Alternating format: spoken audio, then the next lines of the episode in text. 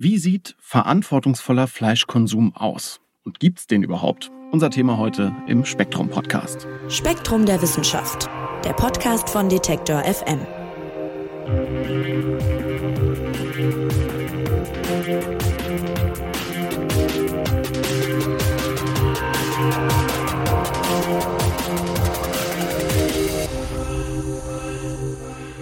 Seit etwa zweieinhalb Millionen Jahren gibt's Menschen oder sagen wir so erste Vertreter der Gattung Homo jedenfalls. Und seit mindestens 2,4 Millionen Jahren essen die auch Tiere. Das belegen Schnittspuren an fossilen Tierknochen, überlieferte Steinwerkzeuge und auch Analysen von Zähnen unserer Vorfahren. Und heute, da ist rein statistisch gesehen jeder Deutsche 1100 Tiere in seinem Leben. Darunter sind 1000 Hühner, 45 Schweine und 5 Rinder. Wenn man das jetzt mal aufs Jahr runterbricht, dann hat jeder Mensch in Deutschland 2022 zum Beispiel rund 52 Kilo Fleisch verzehrt. Also ein Kilo die Woche. Und das im Schnitt.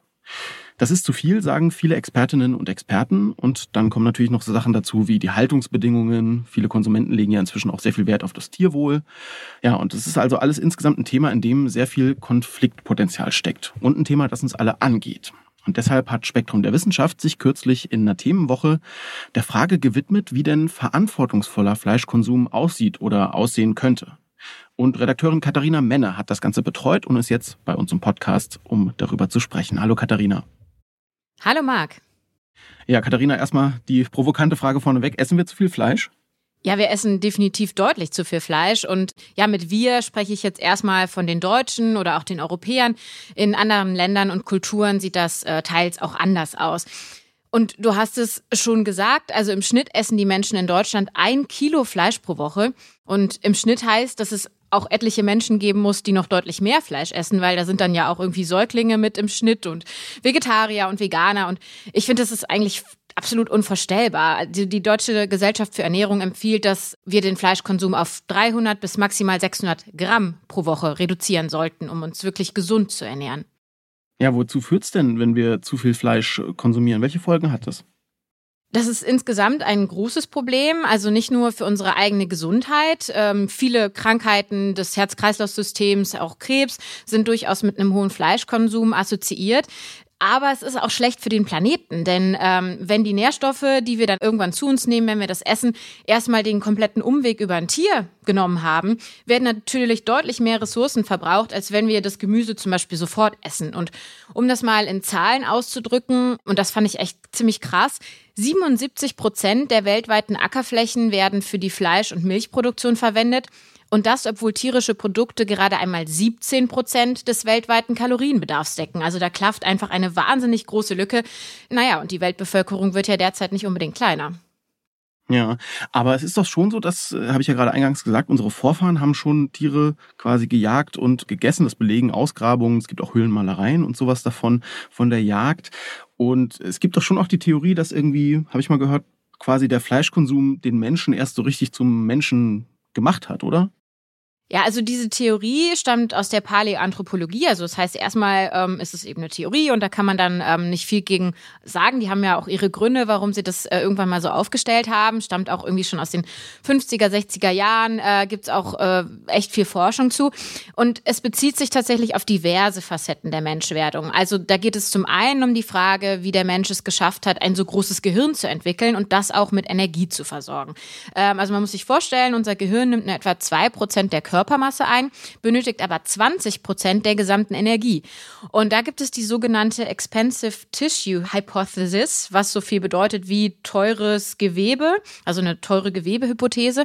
Und die besagt, dass äh, Fleisch zum einen sehr praktisch über alle Jahreszeiten hinweg verfügbar war. Also wenn es irgendwie im Winter schneit, klar, dann ähm, gibt es weniger Pflanzen. Da ist es natürlich praktisch, dann äh, Tiere essen zu können.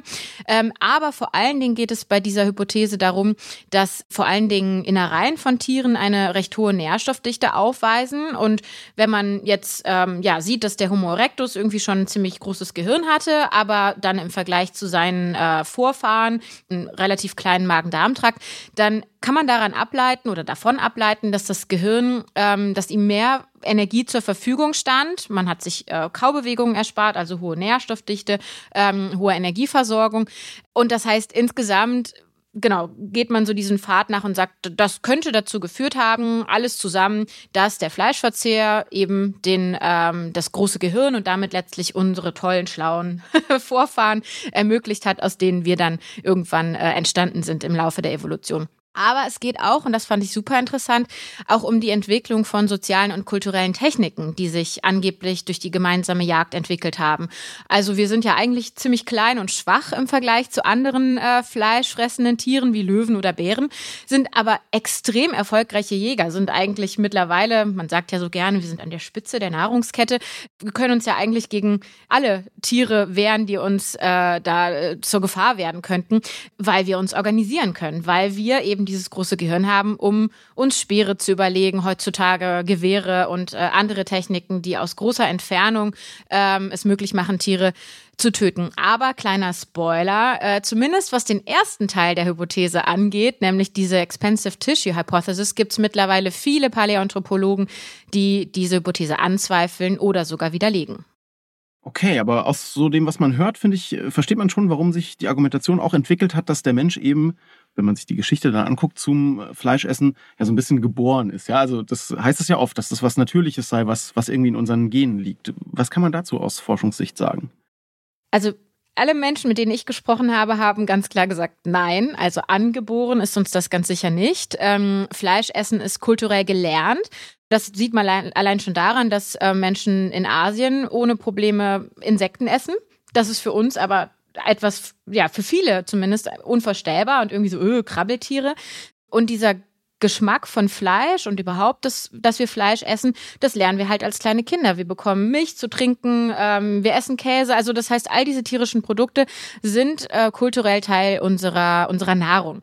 Ich sagte aber ja eben, dass diese Hypothesen teilweise widerlegt wurden. Was ich super spannend finde, ist, dass äh, vergangenes Jahr eine Forschungsgruppe aus den USA sich nochmal sämtliche angeblichen Belege dafür, dass zum Beispiel Homo erectus damals viel Fleisch gegessen hat, angeschaut haben. Und die sagen, naja, wir gucken ja immer mit unserem Blick aus der Gegenwart in die Vergangenheit. Und deswegen meinen wir, dass bestimmte Ausgrabungen, bestimmte Orte, an denen wir Knochen und ähm, Knochen mit, äh, mit Schnittkerbung, Einkerbungen gefunden haben, auf Fleischverzehr hinweisen. Das muss aber gar nicht unbedingt immer so sein. Und wenn, dann kann man ganz klar sagen, dass die Tiere, die damals gegessen wurden, beziehungsweise das, was von den Tieren gegessen wurde, nicht das ist, was wir heute essen. Die haben sich nicht die Filetstückchen aus einer Antilope geschnitten, die gab es nämlich nicht. So eine Antilope ist wahnsinnig zäh, sondern die haben eben, wie ich eben schon sagte, eher die Innereien gegessen. Also das heißt, auch da merkt man, das ist für uns heute überhaupt nicht mehr geläufig. Die wenigsten essen gerne Niere oder Zunge oder vielleicht noch Leber. Also das heißt, erstmal Nein, es ist nicht angeboren, es ist kulturell gelernt. Wir sind nämlich Omnivoren, also Allesfresser.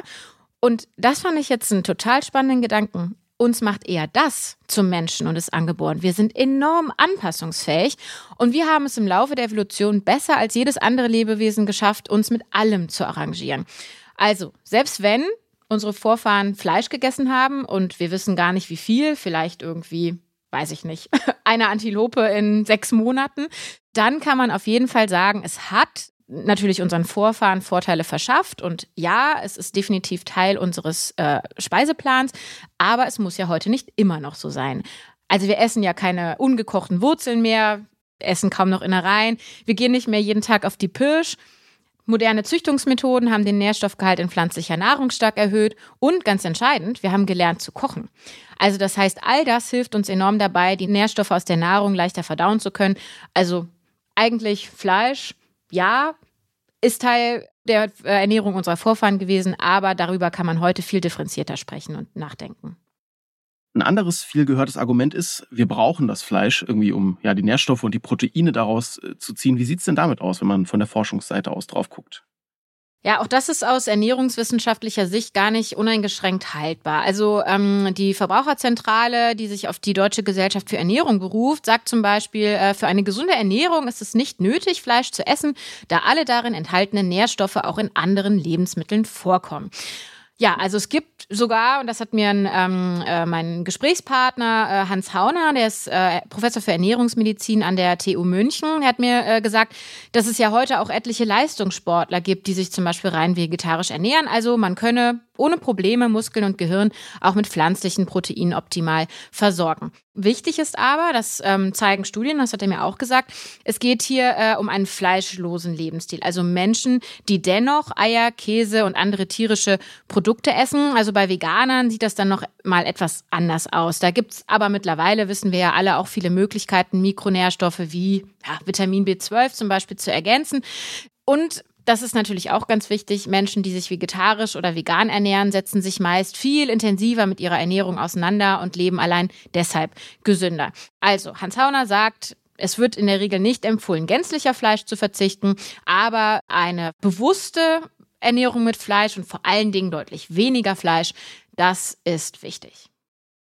Ja, und es gibt ja mittlerweile auch äh, relativ viele Leute, die auf Fleisch quasi komplett verzichten. Ne? Also Umfragen zufolge jeder Zehnte in Deutschland habe ich mal nachgeguckt.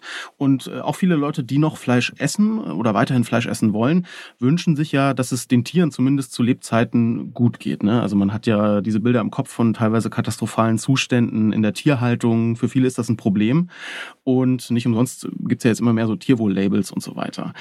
Kann ich denn als Konsument, auch das schaut ihr euch in eurer Themenwoche ja an, kann ich irgendwie nachvollziehen, wie es den Tieren wirklich erging, deren Fleisch nun, falls ich Fleisch esse, auf meinem Teller liegt? Also worauf kann man da als Konsument irgendwie achten? Das ist ja auch ein Thema, was ihr betrachtet.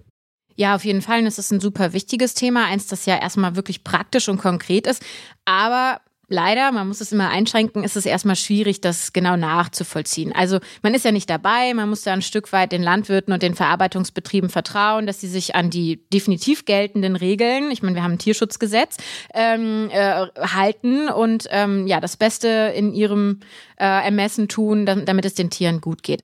Aber diese Haltungs- und Tierwohl-Labels, die du angesprochen hast, die können tatsächlich auch Geschmack und Kaufentscheidungen beeinflussen. Studien haben gezeigt, dass Menschen das gleiche Fleisch besser schmeckt, wenn sie es für ein Bio- oder Weidefleischprodukt hielten. Also es ist offenbar wirklich vielen Menschen wichtig zu wissen, dass es den Tieren, die da jetzt verarbeitet auf ihren Tellern liegen, zu Lebzeiten einigermaßen gut ging. Und die Bundesregierung hat darauf auch reagiert. Also bislang waren diese Labels eine freiwillige Selbstverpflichtung der Supermärkte. Ähm, aber zumindest für die Schweinehaltung gibt es äh, ab 2024 eine verpflichtende Kennzeichnung in fünf Abstufungen. Stall, Stall plus Platz, Frischluftstall, Auslaufweide und Bio. Also es ist auch bei der Regierung angekommen und da wird wirklich was getan. Ja, jetzt ist das Label natürlich das eine. Was muss denn aber in den Stellen dieses Landes vielleicht passieren und was könnte da verbessert werden? Also welche Faktoren spielen dann tatsächlich fürs Tierwohl eine Rolle? Ja, das habe ich äh, einen der Autoren der Themenwoche, Ralf Nestler, auch gefragt. Und äh, seine Recherche hat ergeben, dass auch das wieder nicht so leicht ist äh, zu beantworten und eine zufriedenstellende Antwort zu finden. Äh, es ist nämlich gar nicht so schwarz-weiß, wie man manchmal denkt oder hofft. Es ist natürlich erst einmal gut und wichtig, wenn den Tieren eine möglichst artgerechte Umgebung geboten wird. Also Schweine sollten ein bisschen Stroh zur Verfügung haben, vielleicht sogar Dreck zum Wühlen. Das entspricht einfach ihrem natürlichen Verhalten ähm, und nicht diese kahlen Spaltenböden, die man ähm, ja häufig sieht und kennt aus diesen ähm, Filmen oder, oder Dokumentationen, die du eingangs erwähnt hast. Für Kühe ist es sicherlich gut, mal auf einer Weide stehen zu dürfen. Dass Hühner krank werden, wenn sie dicht gedrängt stehen und keinen Platz zum Picken oder Baden haben, ist irgendwie auch klar. Aber tatsächlich ist so ein freies Leben auch nicht immer uneingeschränkt gut. Im Schlamm, in dem dann Schweine wühlen, lauern zum Beispiel Parasiten und wenn Hühner frei Auslauf haben und zum Beispiel Kontakt zu Wildvögeln, dann ist die Gefahr groß, dass sie sich Geflügelpest oder Vogelgrippe holen.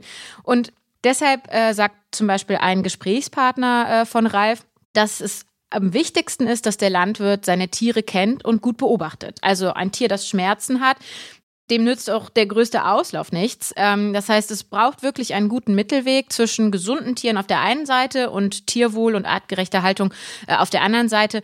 Und das muss alles natürlich auch noch wirtschaftlich sein. Das muss sich ja lohnen für den Landwirt, sonst wird er das ja nicht machen. Und ähm, ja, das fand ich dann wieder einen sehr spannenden Gedanken. Das alles geht natürlich nicht, wenn das Hähnchenfilet beim Discounter dann irgendwie 1,99 kosten soll. Und welche Maßnahmen könnte man jetzt noch ergreifen, um das, sage ich mal, weiter zu verbessern?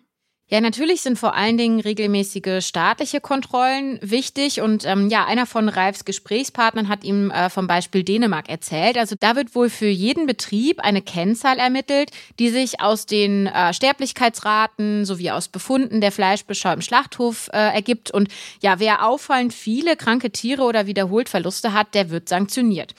In Deutschland ist dagegen immer mal wieder eine Tierwohlabgabe, auch Fleischsteuer genannt, im Gespräch, um solche Mehrkosten einzutreiben, die nötig sind, um wirklich die äh, Tierhaltung komplett umzubauen. Also ich meine, wenn man bundesweit jetzt irgendwie nur noch ähm, Haltungsstufe Bio haben wollte, dafür müssten ja wirklich ja ganz, ganz viele Betriebe ihr, ihre komplette Produktion umstellen. Und was mich wirklich schockiert hat, also derzeit scheitert das, obwohl sich die Ampelregierung das wohl in ihr ähm, in ihre Vorhaben geschrieben hat. Ähm, es scheitert vor allem am Umsetzungswillen des Bundesfinanzministeriums unter FDP-Führung, das äh, nämlich eine solche Fleischsteuerabgabe ausarbeiten müsste. Und ja, das eigens vom Landwirtschaftsministerium im Jahr 2019 schon initiierte Kompetenznetzwerk Nutztierhaltung hat kürzlich aus Frust darüber einfach die Arbeit niedergelegt. Also ich finde, das ist schon ein ganz schönes Armutszeugnis für Deutschland. Aus Frust die Arbeit niedergelegt, das ist natürlich äh, allerhand. Anderes Thema, das ihr euch auch noch anschaut in eurer Themenwoche, ist Ihr versucht so ein bisschen in die Zukunft zu blicken, könnte man sagen. Also wie es quasi weitergehen könnte, auch mit dem Fleischkonsum und der Verantwortung dafür. Ähm, viele Menschen greifen ja zum Beispiel mittlerweile auf Fleischalternativen zurück. Ja? Also da wächst der Markt ja massiv. Man sieht das im Supermarktregal und man kann es auch nachlesen, dass da die Zahlen irgendwie nach oben gehen. Also ich denke jetzt an Produkte wie, keine Ahnung, Würstchen aus Tofu, Steaks aus Seitan, solche Sachen. Ja? Und das sind so pflanzliche Alternativen, aber es gibt auch in Anführungszeichen echtes Fleisch, das aber nicht vom Tier kommt. Und das guckt ihr euch auch nochmal mal an. Also Fleisch aus dem Labor. Wie funktioniert das? Ja, das äh, fand ich auch eins der spannendsten Themen in der Themenwoche, ähm, dieser Blick in die Zukunft, weil ähm, ja, ich habe ja eingangs über das große Gehirn des Menschen gesprochen. Also wir sind ja offenbar in der Lage, es auch zu nutzen, äh, zumindest manchem, und äh, dann sich tolle Alternativen zu überlegen. Und ähm, ja, ich finde die Idee erstmal total großartig. Also ich habe weniger Flächenverbrauch, weniger Wasser, es muss kein Tier sterben. Im besten Fall schmecken Steak und Frikadelle eben trotzdem genauso wie das Original. Und das Konzept basiert auf Zellkulturverfahren aus der medizinischen medizinischen Forschung. Also das ist aus anderen Gründen schon lange in zahlreichen Labors etabliert, äh, etwa um Gewebe für Transplantationen zu erhalten oder Tierversuche vermeiden zu können. Dazu wird dem Tier zunächst unter Betäubung eine etwa pfefferkorngroße Gewebeprobe entnommen und dann daraus Stammzellen isoliert. Die werden dann anschließend in einem flüssigen Nährmedium kultiviert, damit sie sich vermehren und in Muskel- oder auch Fettgewebezellen ausdifferenzieren und die wiederum lassen sich dann anschließend zu größeren Strukturen zusammensetzen, also zum Beispiel zu so einem ganzen Steak. Ja, und damit das Fleisch dann schön strukturiert wird, müssen die Muskeln im Labor noch trainiert werden. Wirklich trainiert, ja? Ja, da gibt es irgendwie so abgefahrene Methoden. Ähm, also da wird dann mehr oder weniger an dieser Gewebestruktur gezogen, dass sie sich wirklich äh, auch ja kontrahiert und so, äh, weil ja Muskelfleisch natürlich äh, erstmal aufgebaut werden muss. Also die Zelle allein reicht da nicht. Und dieses Fleisch aus dem Labor, ich finde es total spannend und ich habe mich auch schon mal in einem anderen Zusammenhang damit beschäftigt, so ein bisschen. Ich verstehe aber auch, wenn Leute sagen, ah, Fleisch aus dem Labor, irgendwie alles, was aus dem Labor kommt, klingt ja erstmal auch irgendwie ein bisschen, bisschen komisch. Welche, welche Vorteile bietet das und welche Nachteile vielleicht auch? Ja, die, die ich eben natürlich schon genannt habe, ähm, also weniger Ressourcenverbrauch, es muss kein Tier dafür sterben, schmeckt genauso und enthält am Ende irgendwie auch all das, was echtes Fleisch auch bietet. Das heißt, das ist wirklich ganz entscheidend. Das ist jetzt kein Produkt, was man jetzt jemandem, der sich ohnehin schon entschieden hat, fleischlos äh, zu ernähren, irgendwie anbietet. Also man möchte da jetzt keine Vegetarier davon überzeugen, wieder Fleisch zu essen, sondern es geht vor allen Dingen um Menschen, zu denen ich mich tatsächlich auch zähle. Ich mag einfach gerne Fleisch. Es fällt mir schwer, komplett darauf zu verzichten, ähm, dass man diesen Menschen eine Alternative bietet. So und da ist jetzt natürlich ähm, also das sind diese ganzen Vorteile. Aber Nachteil, aktuell ist es eben immer noch, ich sag mal, Forschungsmaßstab. Es ist noch sehr teuer, das Verfahren ist aufwendig.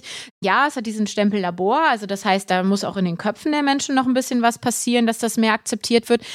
Aber wie immer gilt, je größer die Nachfrage, desto schneller gehen natürlich Forschung und Entwicklung und desto günstiger wird das Produkt auch am Ende. Also ich sehe da auf jeden Fall sehr großes Potenzial.